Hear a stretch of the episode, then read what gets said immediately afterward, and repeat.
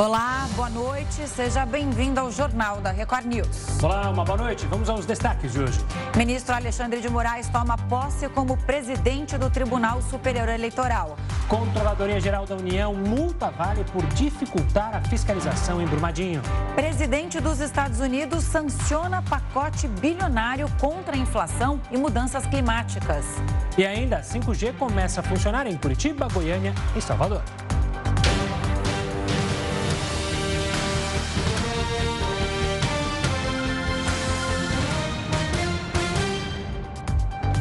Nós acompanhamos aqui na Record News o ministro Alexandre de Moraes, do STF, tomou posse como presidente do TSE agora há pouco. Alexandre de Moraes assume como sucessor do ministro Edson Fachin, que estava na presidência do tribunal desde fevereiro deste ano. Ricardo Lewandowski assume como vice-presidente da corte. Os dois ministros terão a missão de comandar a instância máxima eleitoral a menos de dois meses da votação que acontece em outubro. Somos 156 milhões 454 mil e 11 eleitores aptos a votar. Somos uma das maiores democracias do mundo em termos de voto popular, estando entre as quatro maiores democracias do mundo. Mas somos a única, a única democracia do mundo que apura e divulga os resultados eleitorais no mesmo dia, com agilidade, segurança, competência e transparência. Isso é motivo de orgulho nacional.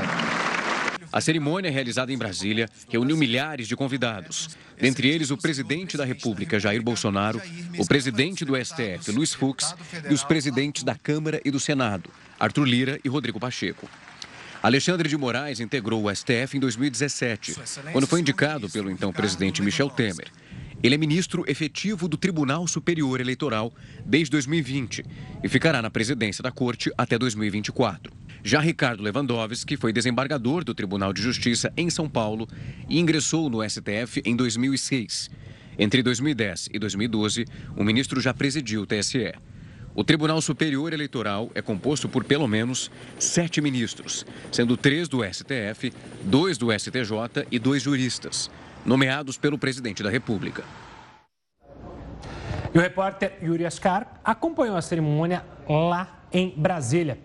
Yuri, uma boa noite, obrigado pela participação. Quais os detalhes que você tem aí sobre o evento? Afinal, você está aí em Brasília. Como foram os bastidores desse dia importante para a Justiça Eleitoral?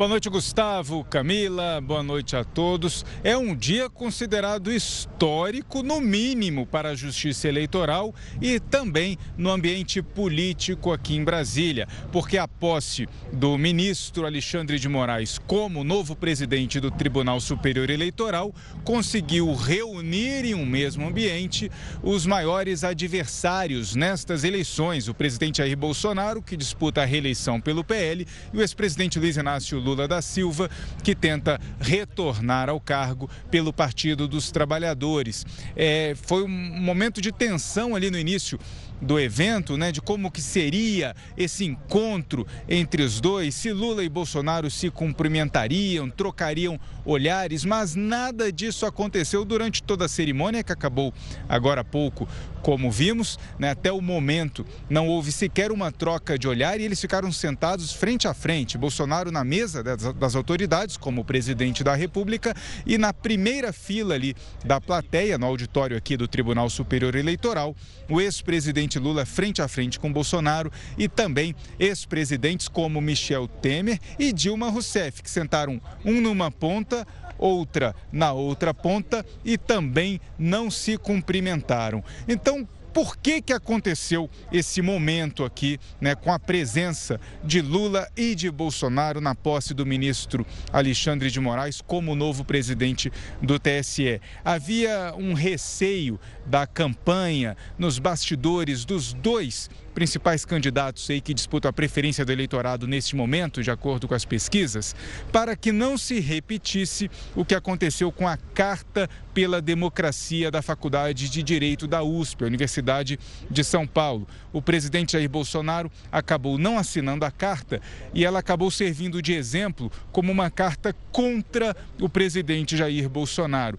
Então, a equipe da campanha à reeleição do presidente não queria que esse evento no TSE se tornasse mais um símbolo contra o presidente e também o ex-presidente Lula garantiu presença, fez questão de vir de São Paulo, onde cumpria a agenda, para vir aqui ao TSE para que isso também não se voltasse contra ele. Né? A posse do presidente do TSE, se um dos principais candidatos não aparece, ele também pode ser criticado por não estar dando a devida atenção à justiça eleitoral nesse momento, a menos de dois meses da eleição.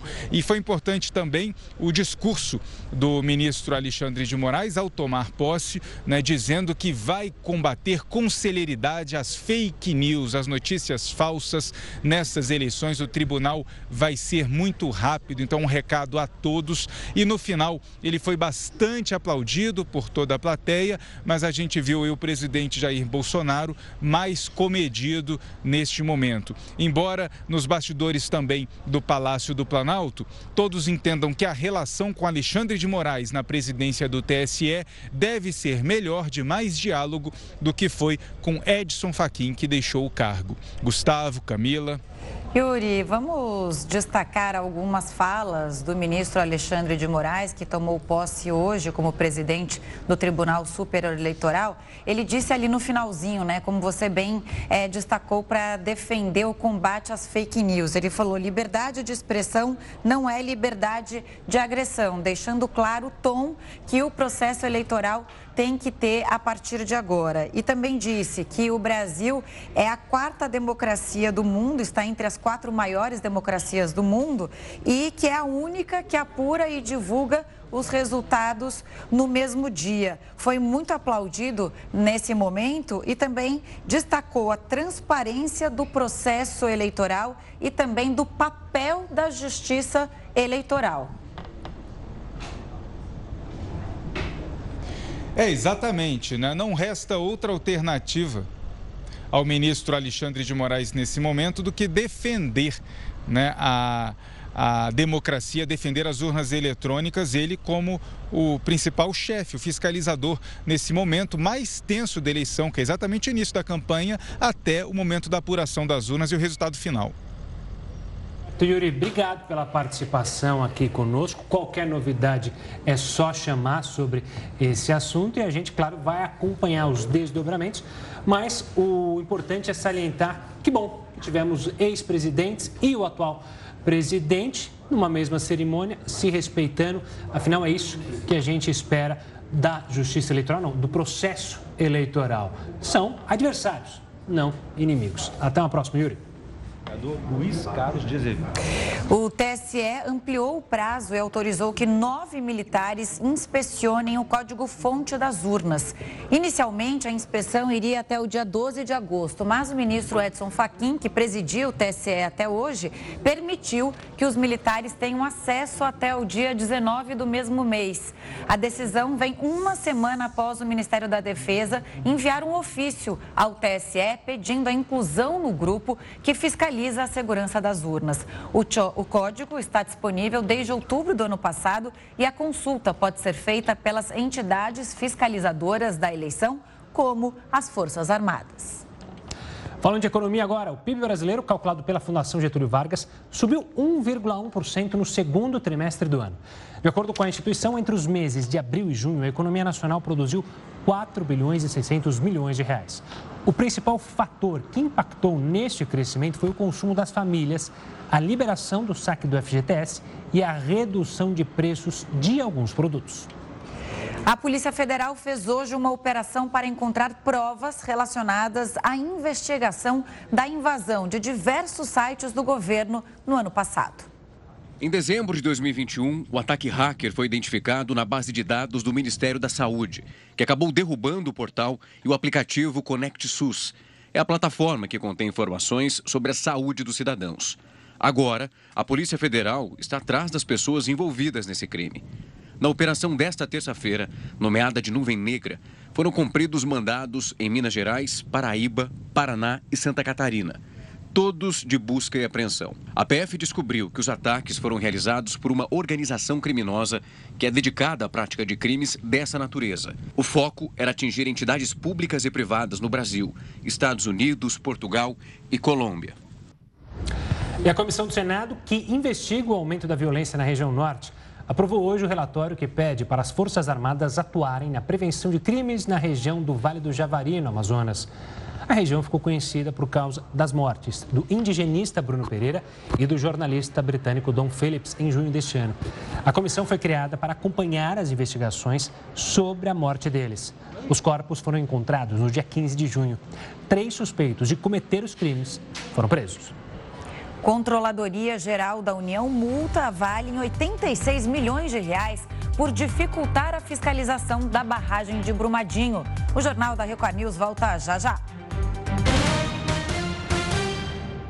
Estamos de volta para falar que a cidade de Salvador começou hoje a aplicar a quarta dose da vacina contra a Covid em adultos na faixa etária dos 18 aos 29 anos. A vacina é destinada a quem recebeu a última dose há pelo menos quatro meses. A prefeitura estima que mais de 112 mil pessoas devem receber a quarta dose. Até o momento, mais de 570 mil pessoas já receberam a quarta dose do imunizante na capital baiana. Mais de 245 mil taxistas de todo o país começaram a receber hoje o auxílio do governo federal. Nesta primeira fase, os motoristas de táxi recebem R$ mil reais das parcelas de julho e agosto. Os pagamentos têm como objetivo conter o efeito do aumento dos combustíveis no bolso dos profissionais. E o ex-piloto brasileiro, tricampeão da Fórmula 1, Emerson Fittipaldi, anunciou que vai se candidatar ao Senado. Mas não é no Brasil, não é na Itália. Assunto para Heroto Barbeiro. Heroto, uma boa noite. Explica para a gente que história é essa do Fittipaldi no Senado italiano. E pode isso, é? Pois é, por aí, por aí. E olha, nós estamos só falando de eleição, né? Foi dado larga para a eleição aqui no Brasil, a gente tem 12 candidatos a presidente da República e agora nós temos não um, nós temos dois candidatos a senador pela Itália. Só para explicar para o pessoal que nos acompanha o seguinte: é, o parlamento, a Itália é um país, é uma república parlamentar. Então quem manda é essa turma que está aí, ó. Isso é o parlamento italiano. São eles que escolhem o primeiro-ministro, o primeiro-ministro governa. Muito bem. Ocorre que esse parlamento italiano, que tem a Câmara dos Deputados e tem o Senado, ele é o seguinte: ele estende o direito de votos e para ser votado para as famílias italianas que saíram da Itália e foram morar em outros países. E como todo mundo sabe aqui, uma parte da população do nosso país, principalmente no Sudeste e no Sul, é de origem italiana. Muitos imigrantes italianos vieram para cá na época da Primeira Guerra Mundial, na época da Segunda Guerra Mundial e se estabeleceram aqui no Brasil. Eu, por exemplo, minhas duas avós vieram aí da Itália. Então o pessoal veio para cá. Muito bem. Muitas dessas pessoas que vieram para cá requereram cidadania italiana. Então, de vez em quando a gente entra aí na, na internet, tem lá, você não quer, uh, tem parente na Itália, pode requerer cidadania italiana e por aí afora. Então, esse pessoal que tem cidadania italiana, mesmo sendo brasileiros simultaneamente, eles podem concorrer. Concorrer o quê? Na América do Sul, os italianos reservaram um senador e dois deputados federais. Então, todo mundo que mora no Brasil, mora na América do Sul, vai receber um envelopinho com uma cédula, olha só, não é urna eletrônica não, como a gente ouviu falar agora um pouquinho aí. Vai receber um envelope com uma cédula e as pessoas poderão indicar então em quem querem votar. Vai votar em um senador e vai votar em um deputado federal. Geralmente, geralmente, como é na, é na América Latina toda, geralmente o senador é argentino. É Viu, Gustavo? Pessoal da Argentina. Por que razão? Porque a gente sabe que a, a imigração italiana da Argentina foi muito mais, muito mais forte do que a do Brasil. Mas agora nós temos dois candidatos concorrendo, e um deles, como você lembrou agora há pouquinho, bastante conhecido, que é o Emerson Fittipaldi, campeão mundial de Fórmula 1, todo mundo conhece, a família toda dele é ligada aí ao automobilismo. E o outro é o André Matarazzo, da família Matarazzo, que veio para cá e acabaram se desenvolvendo aqui nas chamadas indústrias Matarazzo, e eles então são candidatos. Então, as pessoas vão votar. Então, só as pessoas que têm a nacionalidade italiana, mesmo aquelas que requereram ah, porque os seus avós vieram da Itália, ou os seus bisavós vieram da Itália. Então é interessante a gente lembrar que esse parlamento que a gente está mostrando, ele vai ser formado, portanto, por senadores que vão ser eleitos, um na América Latina, outro na América do Norte, outro em outros lugares do mundo onde ocorreram as, as imigrações italianas. E vão fazer parte desse parlamento aí e vão, portanto, influenciar, vão votar as leis da Itália. É óbvio, uh, Camila e, e Gustavo, que tem que falar italiano, né? Tem que falar italiano. E provavelmente a pessoa aprende, já sabe, tem, tem fortes laços com a Itália e vão participar. Agora, é uma coisa interessante. Né? Sim. A Alemanha poderia ter feito isso também, porque tem muitos alemães que moraram fora da, da Alemanha e muita gente pediu. Caso de Portugal, por exemplo. Quantas pessoas que nós não conhecemos que requereram a cidadania portuguesa? Mas Portugal não pode. O único país, no momento, que faz isso é a Itália, como forma, então, de, de trazer essa comunidade italiana que vive fora da Itália para participar das decisões dentro da Itália. E vão votar todas as leis lá na Itália e vão continuar, logicamente, morando no Brasil. E, logicamente, de vez em quando, pega um aviãozinho, vai passear em Roma, na Fontana de Tese. Poxa, Praça de Espanha. Agora, é meu é, caso. Então... É meu caso, eu estou na fila faz uns anos já para conseguir a cidadania italiana. Minha família é do norte da Itália. Alguns parentes meus já têm a cidadania, eu ainda não consegui. Né? Se bobear, eles vão participar dessas eleições. Não sabia é, dessa informação que você trouxe hoje. Agora, o que é interessante é que os dois candidatos brasileiros ao Senado lá na Itália, eles falam sobre a imigração dos brasileiros para para a Itália, né, para conseguir a cidadania. Acho que o André Matarazzo ele defende que o parentesco seja menor. Na verdade, é, é, você tem que pegar, é, conseguir levantar toda a papelada e, de, e dependendo su, do seu grau de parentesco, você não consegue mais é, os, os documentos e não consegue fazer a requisição para a cidadania. Já o Emerson Fittipaldi ele defende que esse benefício aos brasileiros continue continue. Só um detalhe, eu tinha dado um título a mais por Emerson Fittipaldi. Eu falei que ele era tricampeão, na verdade ele é bicampeão, né? Não tricampeão. É, mas uma curiosidade, a minha mulher que tem a nacionalidade já recebeu e os brasileiros italianos que moram aqui recebem também propaganda eleitoral. Podem esperar que eles vão receber em casa também a propaganda do Emerson, do André Matarazzo, que é bom lembrar também, acho que a gente não falou, mas é político de carreira. Teve, inclusive, foi embaixador é, em Roma. Durante o governo Fernando Henrique Cardoso, se não me engano, ele participou do governo federal inúmeras vezes, foi vereador aqui em São Paulo, até tentou se candidatar quando saiu do PSDB para o PSD à Prefeitura de São Paulo, mas desistiu quando o partido, que é liderado pelo Kassab, definiu que apoiaria a Marta Suplicy. O que é interessante também, né? Um político do Brasil que tenta agora fazer uma carreira na política italiana. Chama atenção também, né, Heroto? Gente, eu tenho dúvidas sobre isso. Também. Vocês podem me explicar? A pessoa volta, coloca a cédula no correio e aí é computado Oi, lá na Itália? A pessoa vai receber a cédula e ela já recebe o envelopinho também, Camila, já com o selo pago pelo governo italiano. Então ela assina e põe de novo no correio e lá eles vão fazer essa contagem e a contagem vai ser feita para aquilo que eles chamam de uma circunscrição, que é o, que é o continente sul-americano. Então no continente norte-americano são outros, outros candidatos. Mas aqui são esses, mais os argentinos, que são bastante fortes, porque a imigração é muito, muito intensa lá. E só um último detalhe. Trabalhei com o pai do Emerson. Trabalhei com o velho Barão Fittipaldi durante os anos que eu trabalhei na Jovem Pan. E ele era o narrador da Fórmula 1 na Jovem Pan. E narrava as corridas do filho dele, que era o Emerson Fittipaldi. E na época que não era esse glamour todo a Fórmula 1, né? Era uma Fórmula 1 romântica, como gostam de dizer os amantes. É, mas me veio uma coisa na cabeça que não sei se é provocativo, é. mas me lembrou o fato de muitas vezes a gente citar aqui, né? Que a gente podia é, importar políticos, né? Trazer, tragam políticos da Suécia, porque a gente brincava muito, né? Pô, o, o, eu, não sei, eu não sei o que, a turma daqui ia pensar disso, essa, essa sua ideia. Eu não, eu não falei nada, foi você que falou. Vamos trazer o político da Suécia, que lá o apartamento funcional dele é uma kitnet, que apenas tem um banheiro, oh. um quarto e uma mesinha para ele trabalhar, nada de extravagância. Quem sabe? Fica a ideia, né? Ah, não. Não chegamos lá ainda. Ainda. Ainda. Heroto. A ver. Obrigado pela participação. Sempre um prazer tê-lo aqui conosco. Uma ótima noite. Arrivederci. Arrivederci. Boa. Buonasera. Prego. Tchau. Tchau.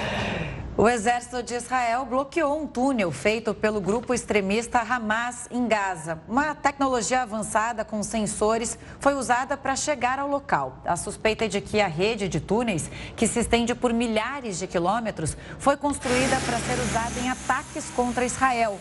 O anúncio, classificado pelo Hamas como falso, acontece após uma nova escalada de violência entre israelenses e palestinos. E a Vale foi multada em 86 milhões de reais por dificultar a fiscalização da barragem de Brumadinho. A penalidade para a mineradora foi anunciada pela Controladoria Geral da União, o órgão responsável pela realização de auditorias para preservar a integridade da gestão pública.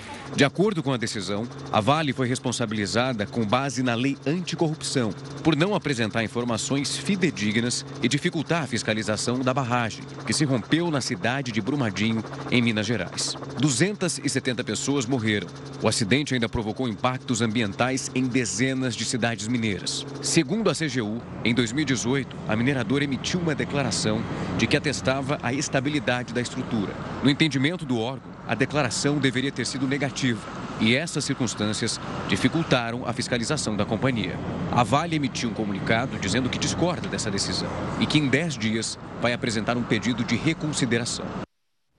5G começa a funcionar em mais três cidades. A gente fala sobre isso já já aqui no Jornal da Record News. Estamos no agosto dourado, mês que simboliza o incentivo à amamentação, mas trazemos agora um dado alarmante. Sete em cada dez pediatras recebem patrocínios da indústria de fórmulas infantis. É o que aponta um estudo realizado pelo Observa Infância da Fiocruz. Para falar mais sobre isso, vamos conversar agora com Cristiano Boccolini. Ele é coordenador do Observa Infância e responsável por essa pesquisa. É, Cristiano, bem-vindo ao Jornal da Record News. Ótima noite para você. O que mais esse estudo nos mostra? Boa noite, Camila. Boa noite, Gustavo. Esse estudo foi realizado em 26 maternidades, seis cidades brasileiras onde nós entrevistamos 217 profissionais de saúde. Então, é um estudo multicêntrico com a colaboração de 10 instituições de pesquisa, mais a rede IPFAN, e encontramos, infelizmente, esse número, né, que metade dos profissionais de saúde que nós entrevistamos não conheciam as leis e regulações que existem no Brasil sobre a regulação do marketing de aleitamento materno. E é, praticamente sete em cada dez pediatras que participaram de congressos receberam algum tipo de patrocínio da indústria de alimentos, da indústria de fórmulas infantis. Cristiano, se os médicos o sabem, imagino que a maior parte da população também nem tem ideia.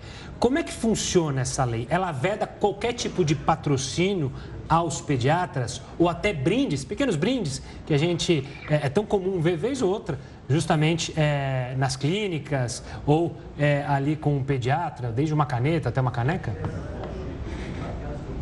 Exatamente, é uma das leis mais completas que existe existem no mundo de regulação da comercialização de alimentos que competem com o leite materno, né, com a amamentação, incluindo aí fórmulas infantis.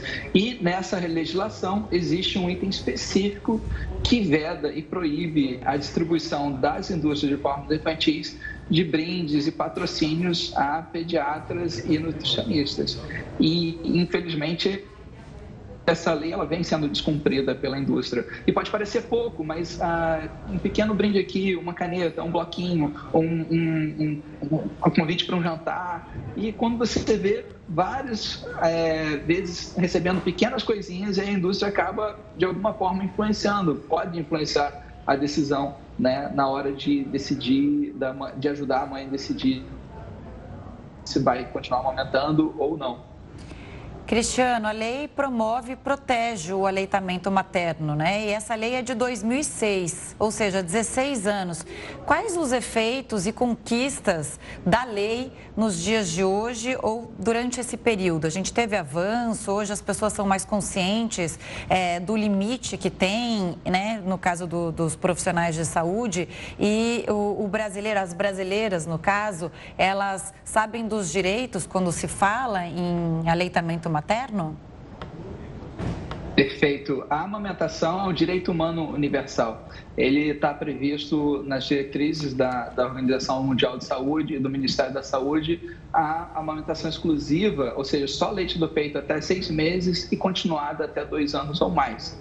Né? Os benefícios do aleitamento materno incluem a proteção contra doenças, contra infecções, o vínculo entre a mãe e o bebê, crianças que mamam mais ficam mais inteligentes, é, ficam, são adultos mais saudáveis e essa lei ela visa proteger né, as escolhas, garantir às mães um ambiente livre da, do marketing abusivo das indústrias de alimentos para que ela possa fazer a melhor escolha sobre a alimentação do seu filho, se quer amamentar ou não. O recomendável é que amamente, é mais seguro, saudável, sustentável, e, mas ela pode escolher não amamentar, mas que essa escolha ela seja livre da influência de marketing das indústrias, quer seja o marketing direto, que seja é, que é aquele marketing que ela recebe nas redes sociais, que ela é, a, muitas vezes vê nas lojas que comercializam esses produtos, quer seja nas informações que elas recebem, né? Então, os pediatras, os nutricionistas devem estar sempre com essa, essa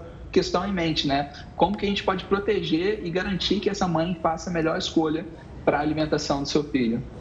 Cristiano, eu quero, eu quero fazer duas perguntas. A primeira relacionada é justamente quem deveria fiscalizar esse cumprimento da lei? E a segunda, preocupa a vocês é, do Observe Infância as redes sociais, influenciadores que também recebem muitas vezes patrocínios para incentivar justamente o uso de determinada fórmula ou outra e isso acabar saindo do controle? Perfeito. A primeira pergunta: os órgãos responsáveis pela fiscalização são as vigilâncias sanitárias, no caso a, federal, a Agência Nacional de Vigilância Sanitária, e as municipais, no caso da, da prática médica, é, em, em, a presença ou não de propaganda em consultório e comercialização própria ou não nos pontos de venda comercial, como, comerciais, como farmácias e supermercados. E em relação ao marketing digital, eu fui convidado pela OMS como consultor externo para a produção de um relatório em que é, a gente foi, observou no mundo inteiro a presença né, massiva da, da, da, das indústrias de alimentos fazendo, utilizando o ambiente digital para fazer a promoção dos seus produtos, né?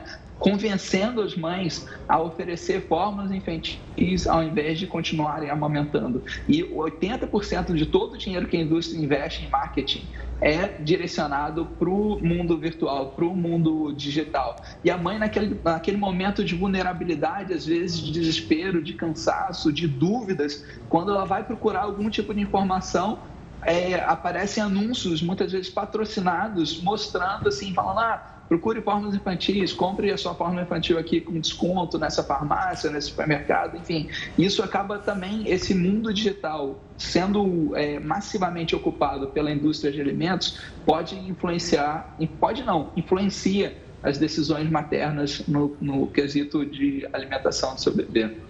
Isso que eu te perguntar, essa influência, ela se reverte em resultado final para as indústrias, né, com uma abordagem tão agressiva é, em relação a, a, esses produtos né, complementares de alimentação infantil? Você está dizendo de 80% né, é, do investimento é feito no, no, mundo digital, e aí vem uma observação também, né, é, que, que vem a favor do aleitamento materno, que é o preço das fórmulas também é, infantis. Elas são bem caras e você tomar essa decisão ali, se você tem é, a opção de amamentar teu filho, é, isso pesa na, na, na decisão final. Excelente é, colocação, Camilo, porque o aleitamento materno é o alimento mais seguro, saudável, sustentável para aquela criança, sendo mantido aí é, exclusivo até os seis meses, continuado até dois anos ou mais. E é, é mais tentável também por ser mais barato, né? Ah, é, é, de graça, a mãe produz ele de graça. E se for pensar a manutenção do uso de fórmulas infantis para uma pessoa que recebe às vezes um, dois salários mínimos, isso pode comprometer praticamente aí metade de um salário mínimo para manter o uso de fórmulas infantis aí durante o mês. Então, é, essa é uma questão que a gente pesa no bolso né, das mães e deve, deveria ser considerada aí na, na, na na, na, decisão né, final das mães. Cristiano, é, você mencionou né, até dois anos a amamentação. Onde as mães podem conseguir justamente informações como essas para tomar a decisão é, mais correta, sem a influência, às vezes negativa, de ações de marketing?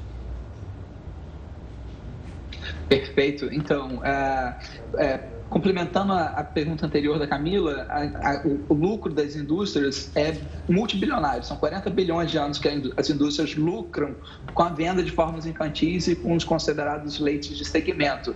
E o que acontece é que é, o Ministério da Saúde, os governos estaduais e as secretarias municipais têm uma série de ações que ajudam a promover, proteger e apoiar o aleitamento materno. Né? Então, é, a gente está no Agosto Dourado, a gente tem uma campanha aí do, do, Ministério da Saúde sobre o Agosto Dourado, tem uma série de, de outras ONG, ONGs, como a, a Rede IPFA, o IDEC, que fazem também ações de promoção do aleitamento materno.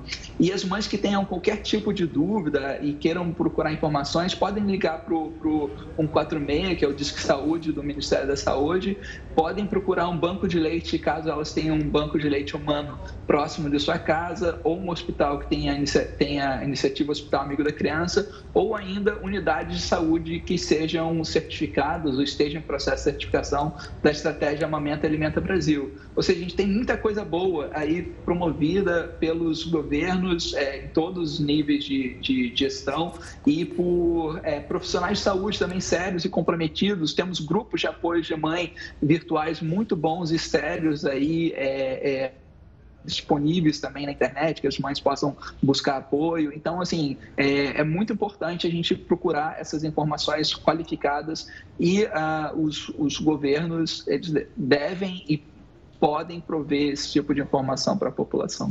Cristiano, sabe rapidamente, antes da gente terminar a entrevista, que me chamou a atenção nesse estudo, que as pessoas influenciadas estão dentro de hospitais que têm maternidade. Então, quer dizer, a mãe já sofre influência logo após ter o neném, né?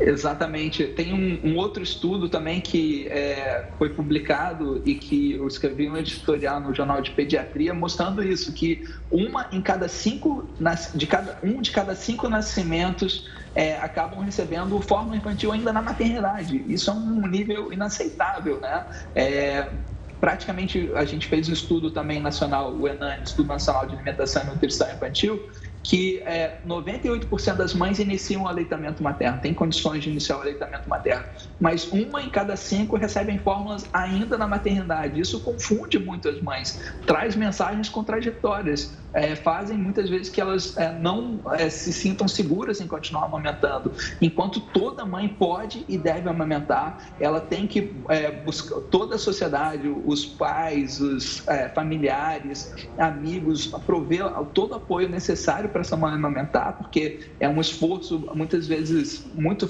muito intenso para essa mãe iniciar o aleitamento. Ela muitas vezes tem dúvidas, então os profissionais de saúde têm que sempre buscar se qualificar e oferecer a melhor informação para essas mães para apoiar elas na, na, no início e manutenção do aleitamento materno.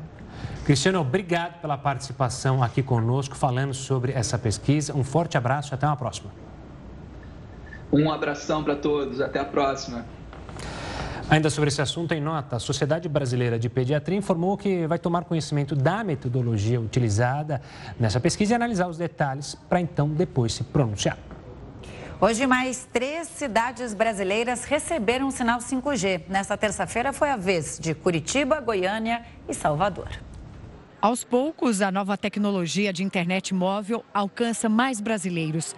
Agora, oito capitais já têm a quinta geração de telefonia móvel. Antes da implantação, foram realizados testes nessas cidades para identificar se o sinal do 5G poderia afetar a recepção das antenas parabólicas ou sistemas profissionais, o que foi descartado.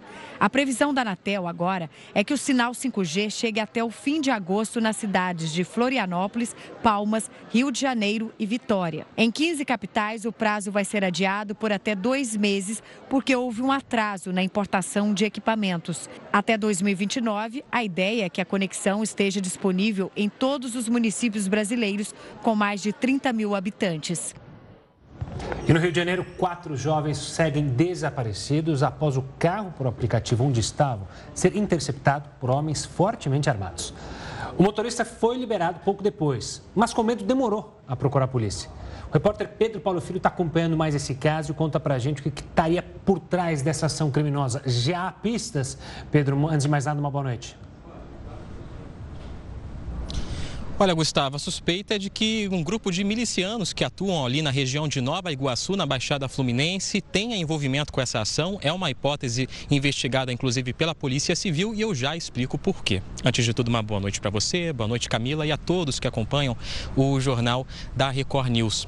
Essas vítimas, com idades entre 21 e 28 anos, estão desaparecidas desde a última sexta-feira.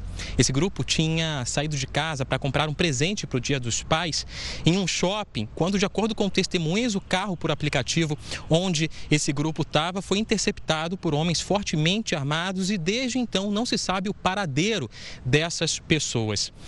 Hoje, a Delegacia de Homicídios e a Divisão de Homicídios ouviu o depoimento de duas testemunhas, duas pessoas ligadas a esse grupo. Uma dessas testemunhas falou com a nossa reportagem, por medo de represálias, preferiu não se identificar, mas deu detalhes dessa ação.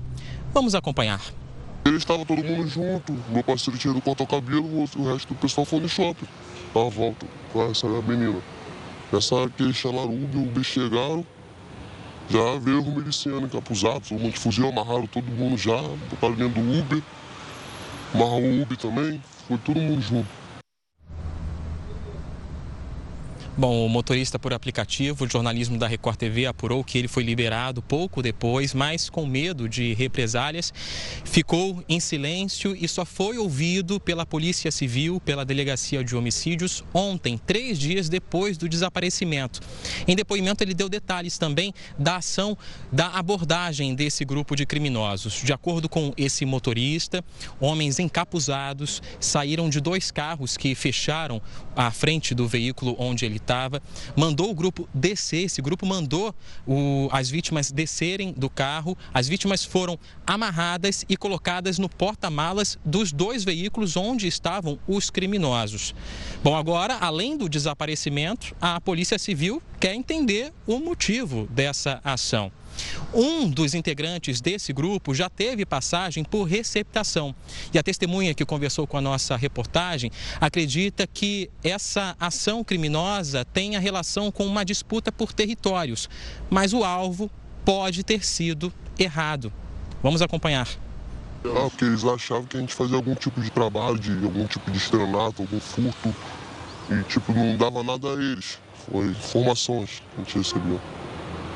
Não dava nada a eles, mas sendo que a gente não fazia nada disso. A gente foi um bom jovem, a gente usava a casa, fumar, beber, sair com as meninas.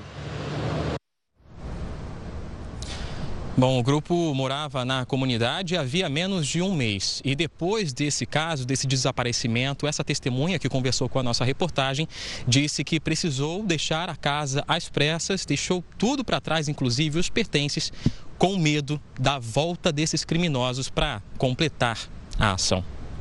Camila e Gustavo. Tá certo, Pedro. Obrigada pelas informações. Boa noite, até amanhã.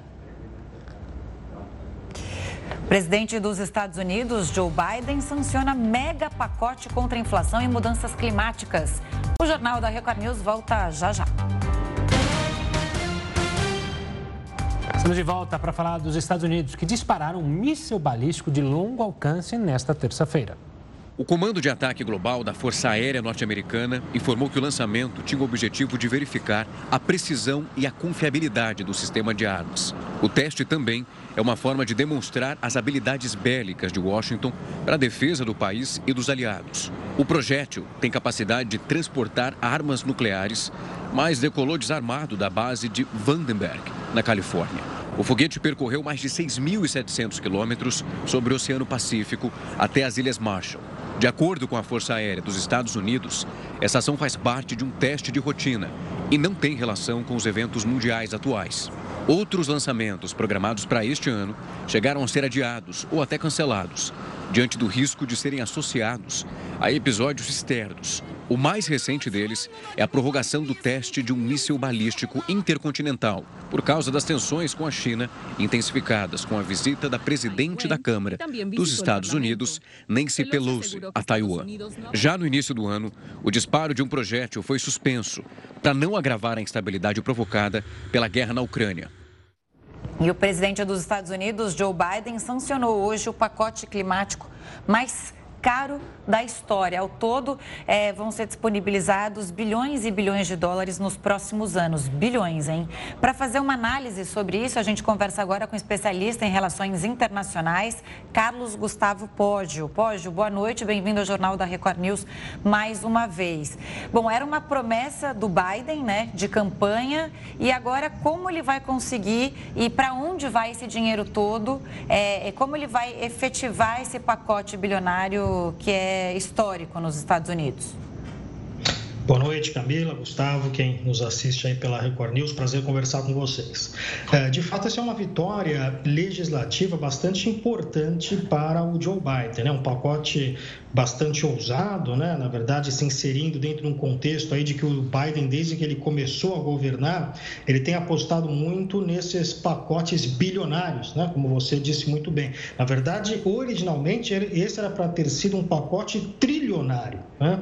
Uh, isto gera, evidentemente, Camila, preocupações em muitos republicanos e em outros adversários do presidente Biden, que acham que o governo norte-americano está gastando muito dinheiro e isto pode ter algum tipo de impacto na economia dos Estados Unidos. Veja você que esta legislação ela passou sem nenhum voto de republicanos, nem no Congresso, nem no Senado. No Senado americano, eh, que está dividido 50 a 50, foi necessário o chamado voto de Minerva da vice-presidente Kamala Harris para desempatar o pacote e destravar o pacote no Senado americano. Então, é, é um tipo de legislação que ela passa sem contar com o apoio de nenhum republicano. É uma legislação que passa apenas com eh, votos de deputados e senadores democratas. E é importante também a gente lembrar que no final desse ano, aqui nos Estados Unidos,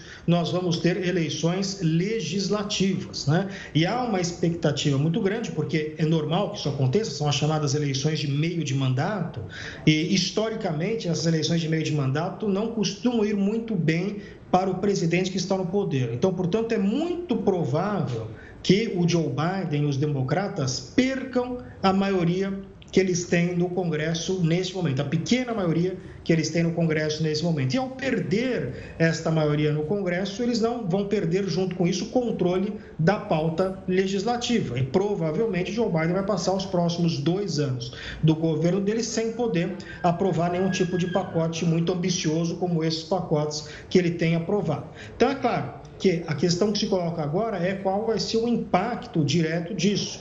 Uh, não se sabe muito bem como é que isso vai ser aplicado, né? não se sabe muito bem, uh, uh, já vista que é um pacote muito ambicioso e que jamais foi aplicado na história dos Estados Unidos, não está muito claro como é que isso vai funcionar e quais serão os impactos disso, inclusive no que concerne a inflação dos Estados Unidos, que já anda relativamente alta. O Biden diz, e os democratas dizem, que não deve ter muito impacto na inflação, que inclusive neste, neste pacote, pacote há medidas para reduzir o déficit dos Estados Unidos, porque inclui aí mais impostos, né? mais impostos a indivíduos e empresas uh, que ganham acima de 400 mil dólares por ano.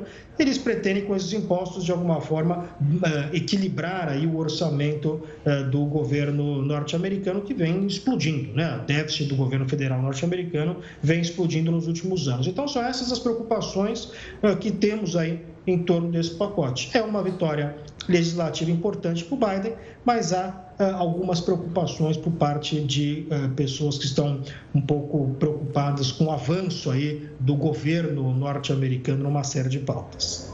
Hoje é uma boa noite da minha parte. É, a Camila bem lembrou que era uma promessa de campanha e o Biden tinha isso como meta, né? Ser um vanguardista no aspecto de puxar as preocupações é, do meio ambiente. Do ponto de vista internacional, também é uma tacada para tentar incentivar outras grandes nações a apresentarem pacotes parecidos ou seguindo essa linha de uma energia mais verde? Esse também é um teste que a gente é, não sabe dizer se vai dar certo ou não?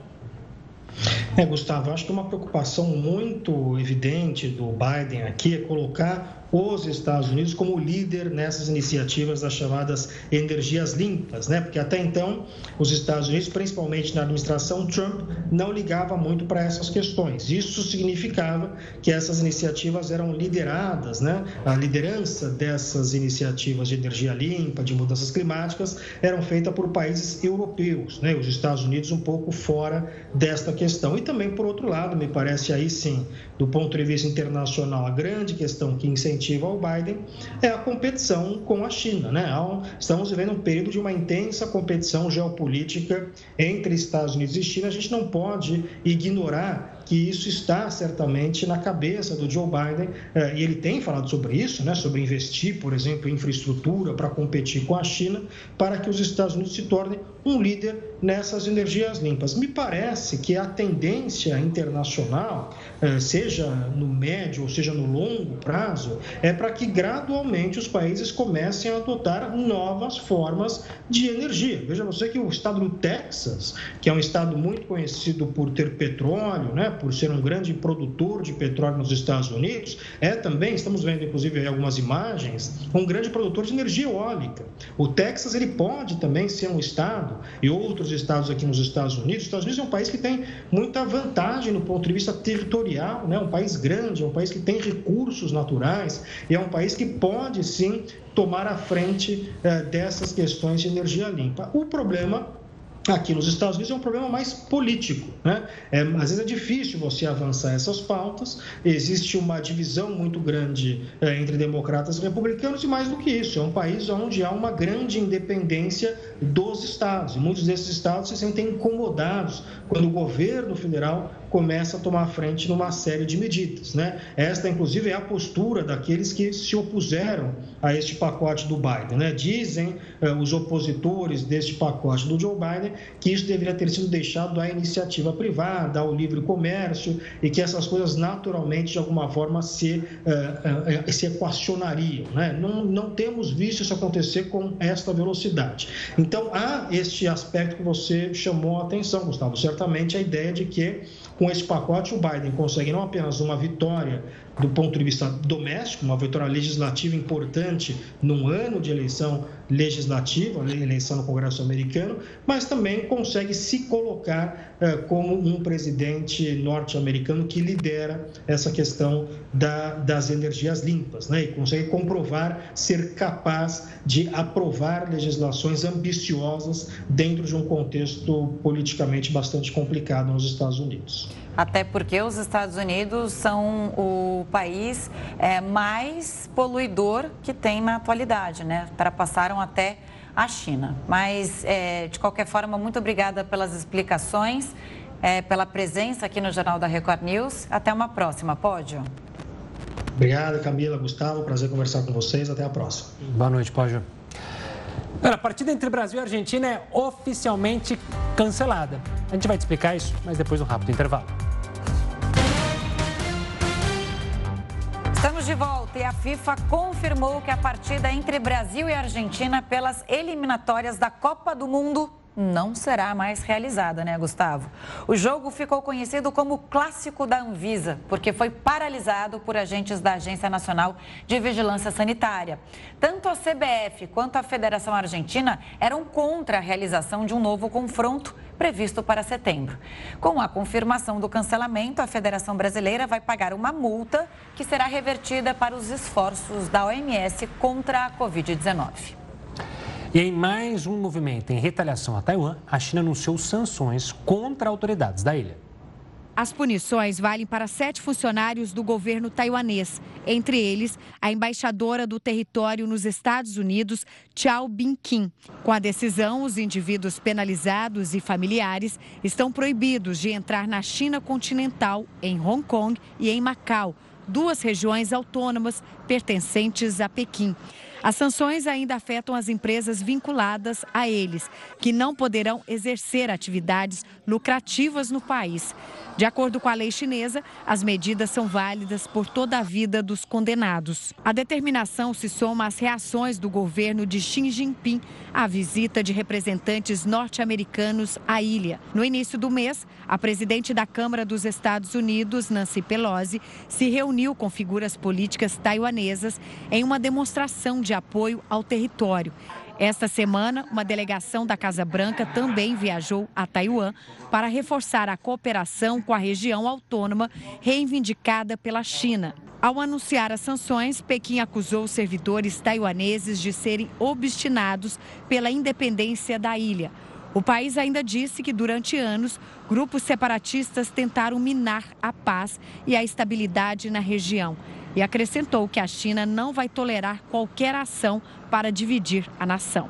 Em resposta, o Ministério de Relações Exteriores de Taiwan afirmou que a ilha é democrática e não pode sofrer interferência da China.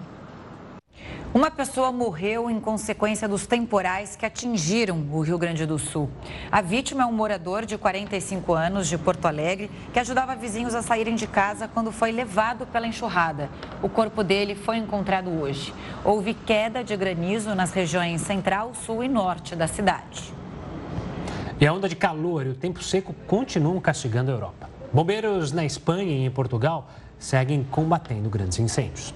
Em Portugal, mais de mil bombeiros trabalham para conter as chamas na região da Serra da Estrela, uma área considerada patrimônio mundial da Unesco. O incêndio tinha sido controlado no sábado, mas recomeçou nesta terça e deixou autoridades e famílias em estado de alerta. Apesar da região ser pouco povoada, várias aldeias precisaram ser esvaziadas. As autoridades locais esperam controlar o fogo nos próximos dias. Pelo menos dois bombeiros tiveram ferimentos leves durante o combate às chamas. Já na Espanha, o fogo destrói florestas na província de Alicante, no sudeste do país. O incêndio já se espalhou por mais de 10 mil hectares. As chamas começaram há três dias e se espalharam rapidamente por causa dos fortes ventos. Mais de mil moradores já precisaram se deslocar. Além disso, há outros dois incêndios em Castanhon e em Zaragoza. De acordo com dados da União Europeia, quase 660 mil hectares já foram destruídos na região entre janeiro e agosto, um recorde para o período desde 2006, quando as informações começaram a ser coletadas. O Jornal da Record News fica por aqui. Muito obrigada pela companhia. Tenha uma ótima noite. Fique agora muito bem acompanhado com a Renata Caetano e o News às 10.